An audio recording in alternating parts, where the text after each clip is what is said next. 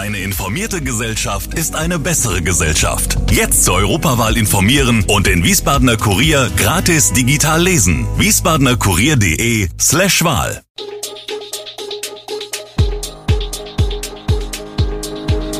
Gude, unser morgendliches News Update. Das Wichtigste aus Wiesbaden für Sie im Überblick. Guten Morgen aus Wiesbaden an diesem 20. Dezember. Die neuen Glühweintassen auf dem Sternschnuppenmarkt sorgen für Diskussionen und in Wiesbaden brennen sieben Autos aus, die Tatverdächtigen sind flüchtig. Das und mehr gibt es heute im Podcast. Alle Jahre wieder wächst mit der Vorfreude auf den Wiesbadener Sternschnuppenmarkt auch die Spannung, welches Motiv die Tasse schmückt. 2006 wurden die Keramikbecher eingeführt, die für manche Liebhaber zu begehrten Sammelstücken wurden. In diesem Jahr ziert das Rathaus die Glühweintasse. Allerdings ist sie nun aus satiniertem Glas und hat optisch nichts mehr mit ihren Vorgängerinnen gemein.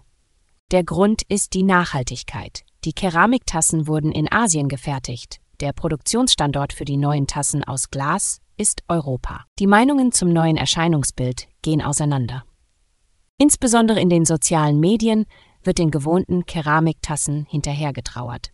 Vor allem Sammler reagierten enttäuscht. Andere loben die moderne Optik.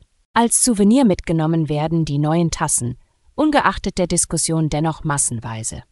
An den letzten Tagen des Sternschnuppenmarktes kommen daher die Restbestände der alten Keramiktassen wieder zum Zug.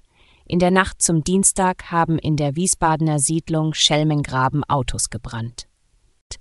Wie die Polizei mitteilt, hätten Zeugen den Brand gegen kurz nach drei Uhr gemeldet. Als Feuerwehr und Polizei eintrafen, standen sieben Fahrzeuge in der Hans-Böckler-Straße im Stadtteil Dotzheim bereits in Vollbrand.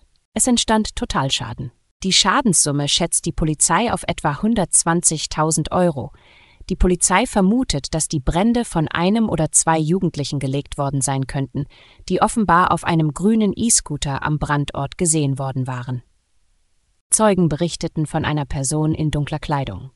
Einer der beiden soll recht kräftig gewesen sein. Die Kriminalpolizei hat die Ermittlungen aufgenommen und sucht nach den beiden. Nachrichtenmoderatorin Gundula Gause geht es nach einem kleinen Schwächeanfall während des ZDF Heute Journal am Montagabend wieder gut. Sie sei in einer Klinik untersucht worden und habe noch in der Nacht Entwarnung gegeben, schrieb der Redaktionsleiter des Heute Journal, Wulf Schmiese, am Dienstag in einem Beitrag auf zdf.de. Darin kam auch Gause zu Wort. Ursache für ihre Benommenheit sei wohl ein orthostatischer Kollaps gewesen.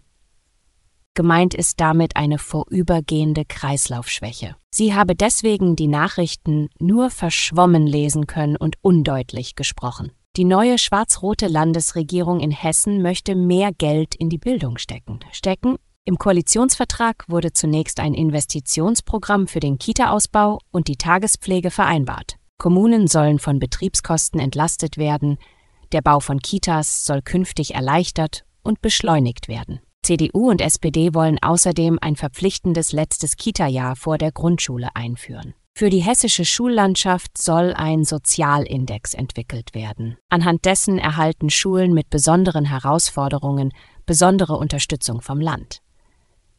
Auch soll es in den ersten beiden Grundschulklassen jeweils eine zusätzliche Deutschstunde geben. Ein neues Schulfach soll vom Pilotprojekt in den Regelbetrieb überführt werden. Bislang wurde das Fach Digitale Welt nur an einigen Schulen erprobt, künftig soll es in allen fünften und sechsten Klassen eingeführt werden. Um mehr Lehrpersonal zu gewinnen, will die Koalition Befristungen für Vertretungslehrer aufheben und den Quereinstieg erleichtern. Der Vatikan hat angekündigt, dass homosexuelle Paare in der katholischen Kirche gesegnet werden dürfen, allerdings nicht im Rahmen eines Gottesdienstes. Diese Neuerung, verkündet in der Grundsatzerklärung Fiducia Supplicans, erlaubt katholischen Geistlichen unverheiratete und gleichgeschlechtliche Paare zu segnen. Dies stößt sowohl auf Freude als auch auf Kritik in Deutschland.